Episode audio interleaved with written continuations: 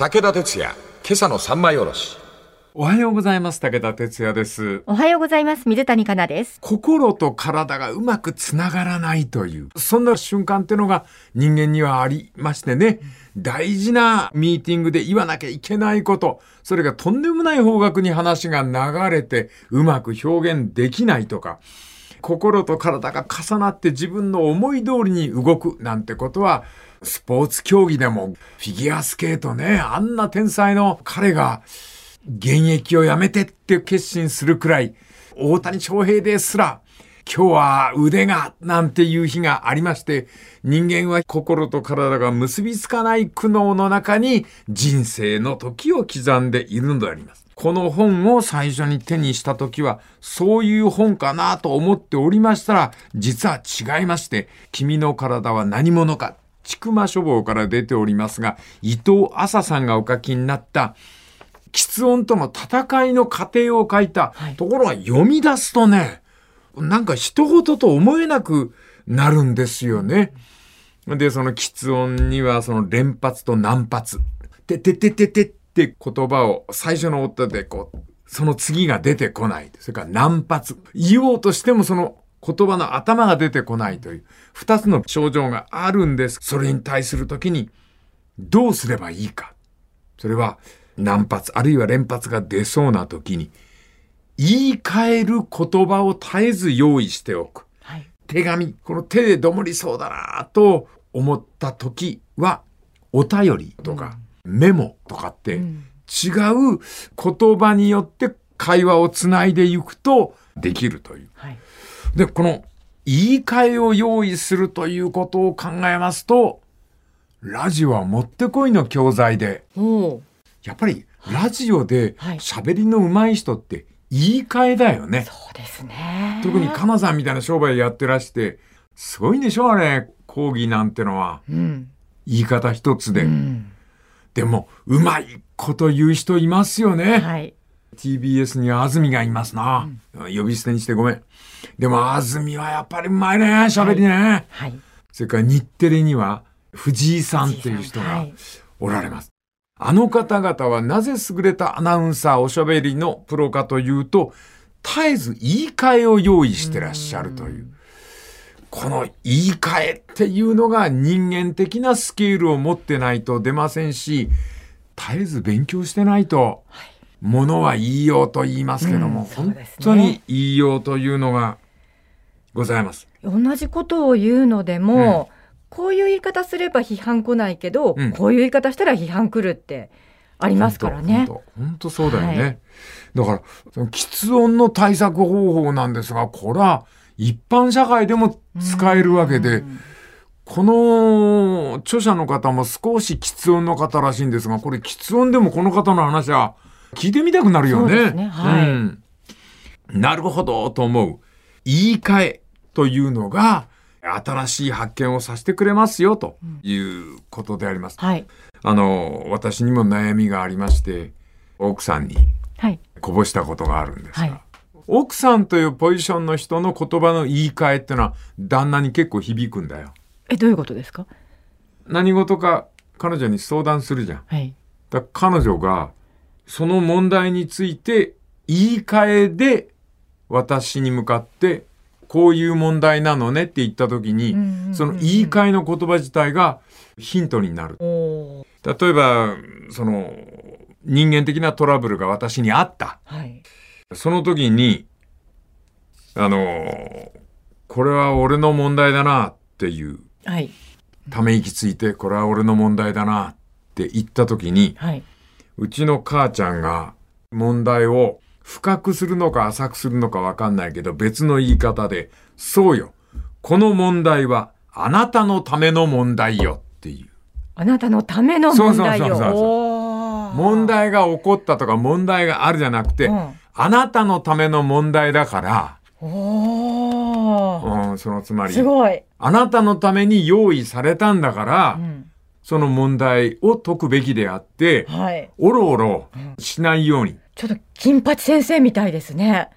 おまあっしゃ、ってることが。奥さんの方が金八先生になっちゃったかな。ねでもその、この問題はあなたのための問題ねって言われると、はい。俺だけがなぜとか、うんそういう言い訳ができない。うんあなたのためにわざわざやってきた問題なんだから、うん俺だけがじゃなくて、俺だけに来た問題ということで捉えると、問題に対する取り組みが変わって、はい。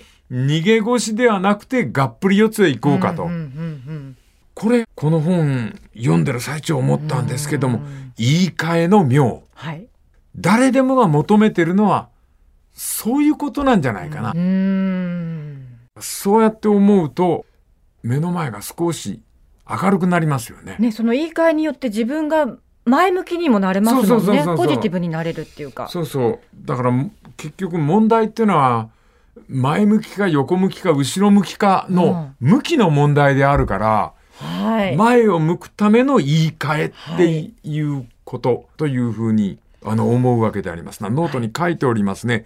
問題は誰でもなく、俺だけにやってきたのだ。うん武道修行で合気道をやってて、自分を磨こうと思ったら、俺の磨き方で磨かないと。それから、ゴルフは、自分の体が動く、俺だけの言葉を見つけない限り、上達しないんだよ。はい。誰でも上手になる言葉にすがってるうち、上達しない。うん。こんな話で今週始まりました。どうぞお付き合いのほど。武田鉄矢、今朝の三枚おろし。おはようございます。武田哲也です。おはようございます。水谷香奈です。なかなか自分の言うことを聞いてくれない体。その体と付き合うためにはどうしたらいいのか。伊藤朝さんであります。ちくま書房から出ております。で、先週からのお続きでお話してきますと、この本をお書きになった方は、自分のお病であります、喫音、難発とか連発とかっていう病態があるんでありますが、このある言葉がどもりそうになったらどうするかというと、言い換えを準備する。はい。違う言葉で表現する。そうすると、スルッと言葉が出てくるという。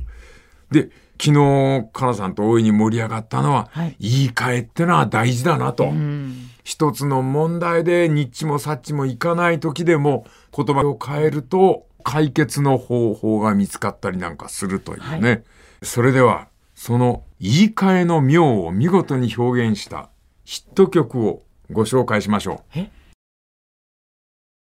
薬師丸ひろ子さん、セーラー服と機関銃。はい。言い換うん。これ歌詞にありますね。さよならは、別れの言葉ではなくて、再び会うための遠い約束。言い換えですね。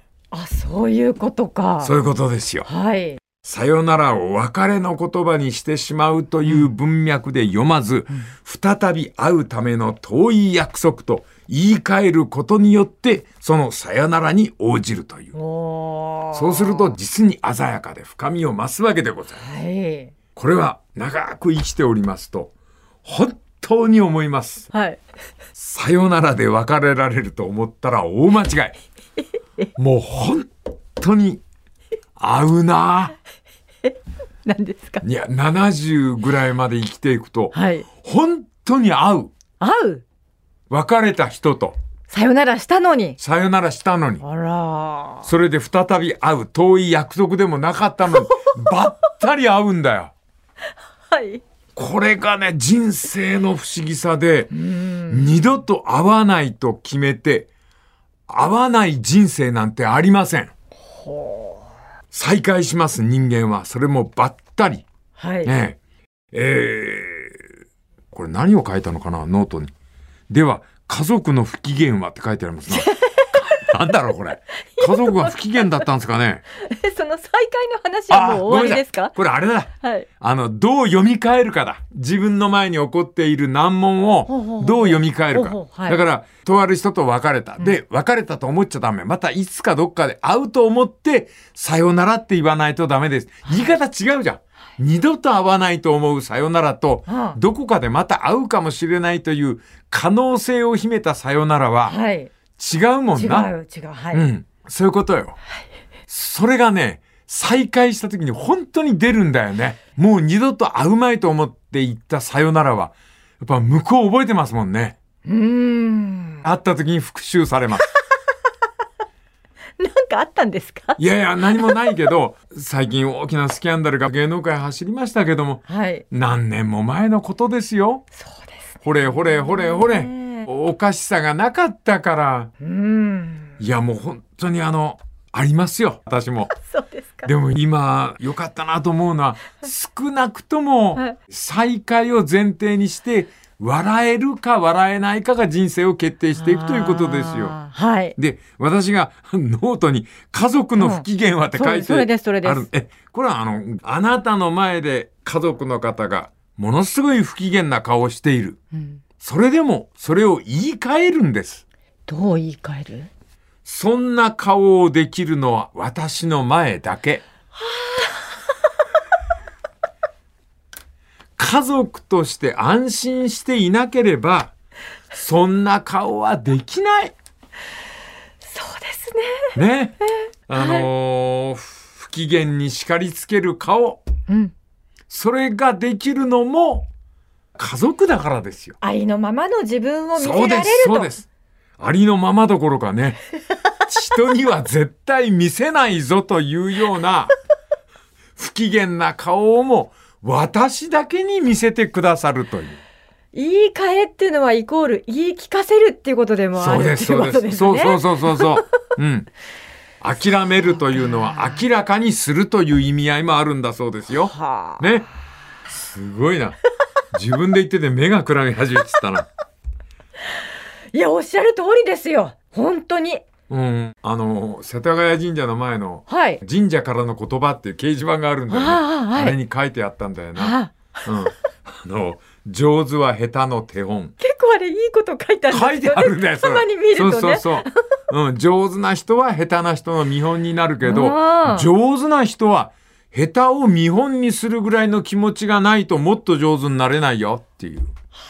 手を合わせたくなります。いやいやいやでも、この喫音から始まった問題がいろんな問題に広がって解決策となるんでありますね。はい心と体がつながらないということは人生の毎日に起きる。さあ、ここからさらに深く話を切り込んでいきたいと思います。この続きまた明日のおナイトの上で。武田鉄矢、今朝の三枚おろし。おはようございます。武田哲也です。おはようございます。水谷香奈です。喫音の病をお持ちの方が、その喫音とどう対峙したか、そしてそれを克服なさったかという、そんな本を読んでおりました。これが、喫音だけじゃない。えー、ちくま Q ブックスというシリーズでございまして、君の体は何者か、ちくま書房、伊藤麻さんという方がお書きになった本なんであります。はい。あのー私のような初老の男にもなんだか深くうなずけるという。この中でその伊藤麻さんがおっしゃってるのは、絶えず言葉に関しては言い換えを準備する、そういう心構えを持ってくださいと。手紙って言いたいところを手でどもってしまったら、手紙を捨てて、電話でどうでしょうとか、お便りと言ってしまうとか、その言い換えの言葉数の多さが、その人の言葉を支えます。いちごにしがみつくと体が硬直しますよという。はい。この伊藤麻さんのアドバイスは本当に頭が下がりますよね。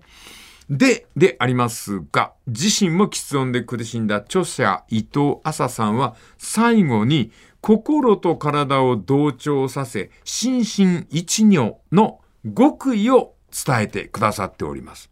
その極意こそがメタファー、例えであります。著者はそれを物事の意味を探求するための羅針盤だと言っておられます。メタファーとかって言いますと、話を盛り上げるための飾りと思う人もいるでしょうけども、著者はこんなことを語っております。この伊藤さんも見識が深いんですね。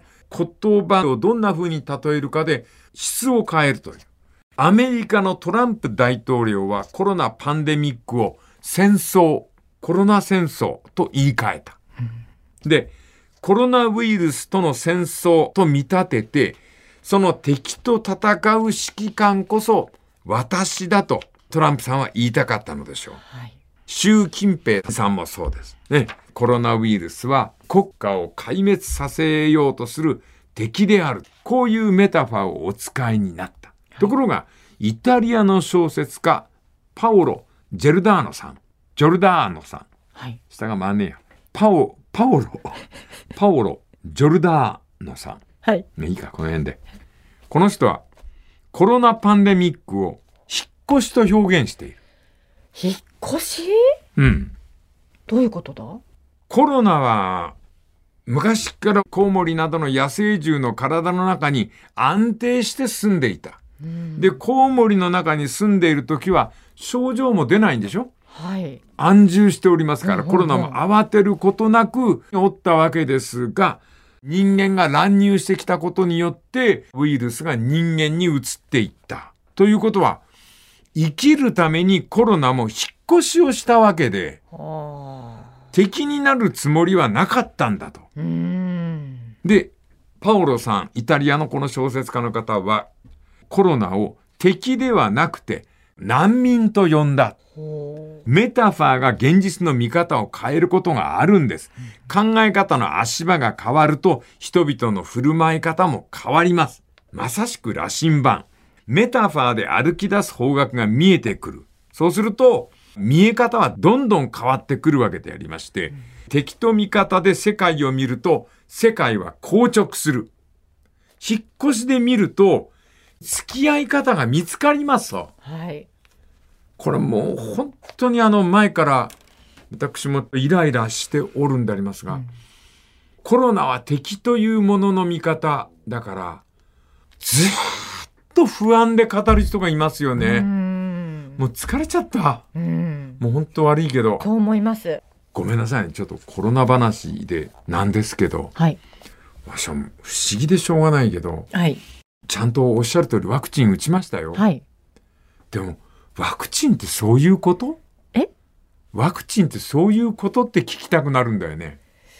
それはどういうことです？ワクチンって一回打ったらずっと効いてるやつじゃないの？ああ、いや、もう数ヶ月ですよね。効き目があるのはね。そんなバカな。ワクチンって言うと一生持つからワクチンって言ってなかった？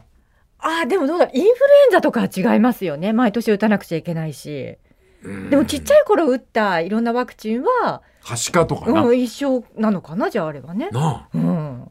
なんか、なんかこう、あの、当然のごとく何回目打ちましたかって話があるんだけど、はい。もともとそのワクチンというのは、えーその発明された時は一生持つということを前提にうん。スタートしたはずなんですけどもね。うんまああの、敵味方で世界を見ると世界が緊張するっていうのは本当ですね。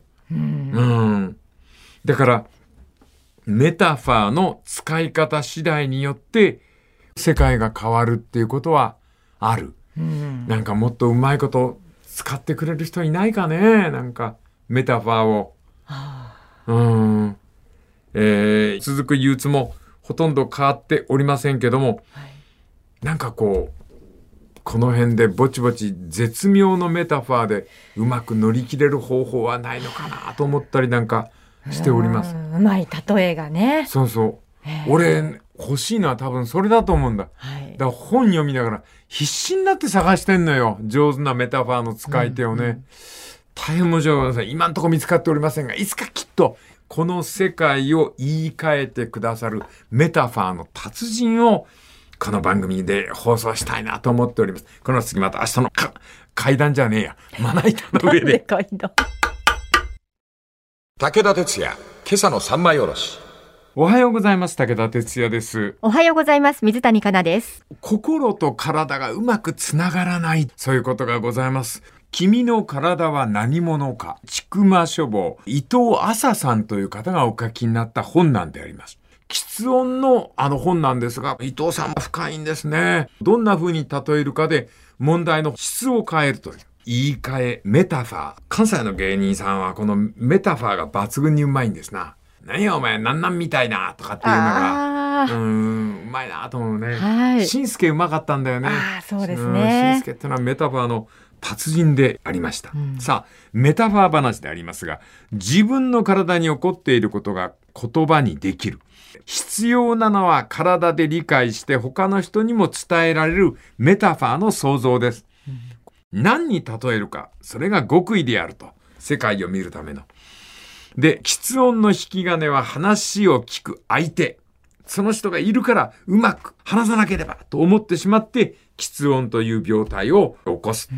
で、あの喫音っていうのは蓋ギリギリまで入ったゼリーのカップ菓子みたいなもんで、ほゆっくり蓋を剥がさないと、慌てて剥がすとボロッと出てくるっていう。ポロンとね。うんそういう感覚なんですよって、うんこの著者の伊藤さんそんなことをおっしゃっております。はい。で、人生には喫音と同じようなつまずきはいくらでもありますよ。心と体が断線してパニックで硬直する。そして人生にはしばしば、本当に私もそう思いますが、罠が待っております。仲間の裏切りがあります。恋人から突然の別れの宣告、家族の不機嫌、悪いことがいっぱいあります。はい。それをただの一つで解決しようと思ってはいけない。メタファーを持って、それを例えながら自分の思いというものを相手に伝える。そういう技を使わないとダメですよ、という。面白いことをおっしゃってますね。伝えようとすると息苦しくなりますよ。ほあんたなんか女子アナだから商売だもんな、伝えるのは。う。うんでも、伝えることは息苦しくなります。うん。極意は伝えるじゃなく、伝わるで十分。ああ。伝えるのではない。伝わればいい。そう思うことです。はい。伝わるためには、落としたり、早く開けてブチュッと出てきたにしても、何かが伝わるものがあればいいということで、伝伝わる語り手でありなさいという。はい。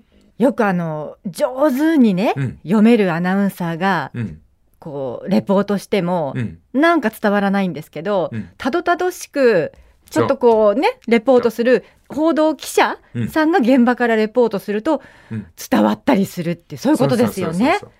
うんあの。伝えよう伝えようとしている人の喋り手っていうのは飽きちゃうわな。あとなんかイラッとしますそうよ。そうそうそうそうそう。ちょっとうざとか思ったりね。あの、本当にごめんなさいね。決して若い方をいじめるわけじゃないけど、殺人事件の話をしといて、うん次のコーナーがお天気コーナーだと笑顔になる人っているよね。はい。あの時ちょっと異様さを感じるんだよね。ああなるほど。えー、まあとにかく伝わるリラックスを持つ。はい。そのリラックスの声が伝わるという気がしますね。うん著者はこんな風に終始を締めくくっております。思い通りにならないことが思いがけない出会いを連れてきたんです。何かをうまく伝えられないとき、体から伝わってくるものがある。そういうものなんですよ、人間が語り合うということはというう。これね、武田何を思ったか、このメタファーね、例えの方で、日本人には最高の教材がありますよっていうのを付け足してますね。最高の教材。日本人ですか？うん、日本なんでわかんないです。俳句。はは。俳句っていうのはテーマに沿った言い換え、うん。メタファーなんだよな。言ってみようか、これ。うはい。名月や畳の上に松の影。うん。浮かぶ光景があるでしょ。はい。これ光が浮かぶんですよね。うん。メタファーの巧みさ。あそれから俺大好きだった漢詩の一行。はい。月影階段を登る。わわかる？はい。ね。うん。月が登ってきて。うん。時間が経つと、うん庭に落とした松の影が階段を登り始めて、濡れ縁まで登ってきたとういう。ん。ね。年寄りの人、関わらず我が昼寝。はい。敬老の日関係ねえよ。俺には。と思いつつ、私はぐっすり昼寝するという。ああ、そういう。かな悠然たるもうん。れから、老人の日を、万学の初夏貧し。老人の日を、万学の初夏貧し。これちょっと漢字で読まないとわからないところが万難しい学？うん。はい。私はね、遅くから勉強始めたもんで、本棚見ると、本が少なくって、という。ななんとなくいいと思わない？うん。こんな風にしてこう、違う言葉で違う情景を歌う。違う情感を伝えようとする。日本にはショートポエム、俳句という最高の文芸がありますんで、そういうので鍛えるといいですよというね。はい。さて、ネタ使い切ってしまいました。明日ラスト日はちょっと違う話題でご意見伺いたいと思います。この次また明日のモノネタの上で。武田鉄矢、今朝の三枚おろし。おはようございます。武田哲也です。おはようございます。水谷香奈です。いかがでしたか ?What am I は。言い換えって大切なんだなってつくづく思いました。物事を一つの言葉だけで語り続けちゃいけないんだね。はい。あの、今日金曜日分はごめんなさい。昨日でもう使い切っちゃったんで、はい。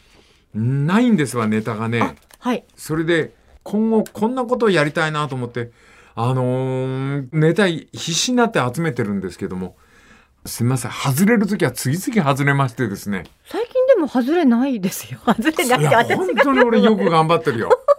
で、あのー合わせると言いますかね。はい。4冊か5冊ぐらいをギュッとまとめるのどうかなと思って、はい。その手始めに、あの、フランスの実存主義ね、はいボーボワールっていう女性、はい第二の性っていうんで一世を風靡した方でありまして、ええ人は女に生まれるのではない。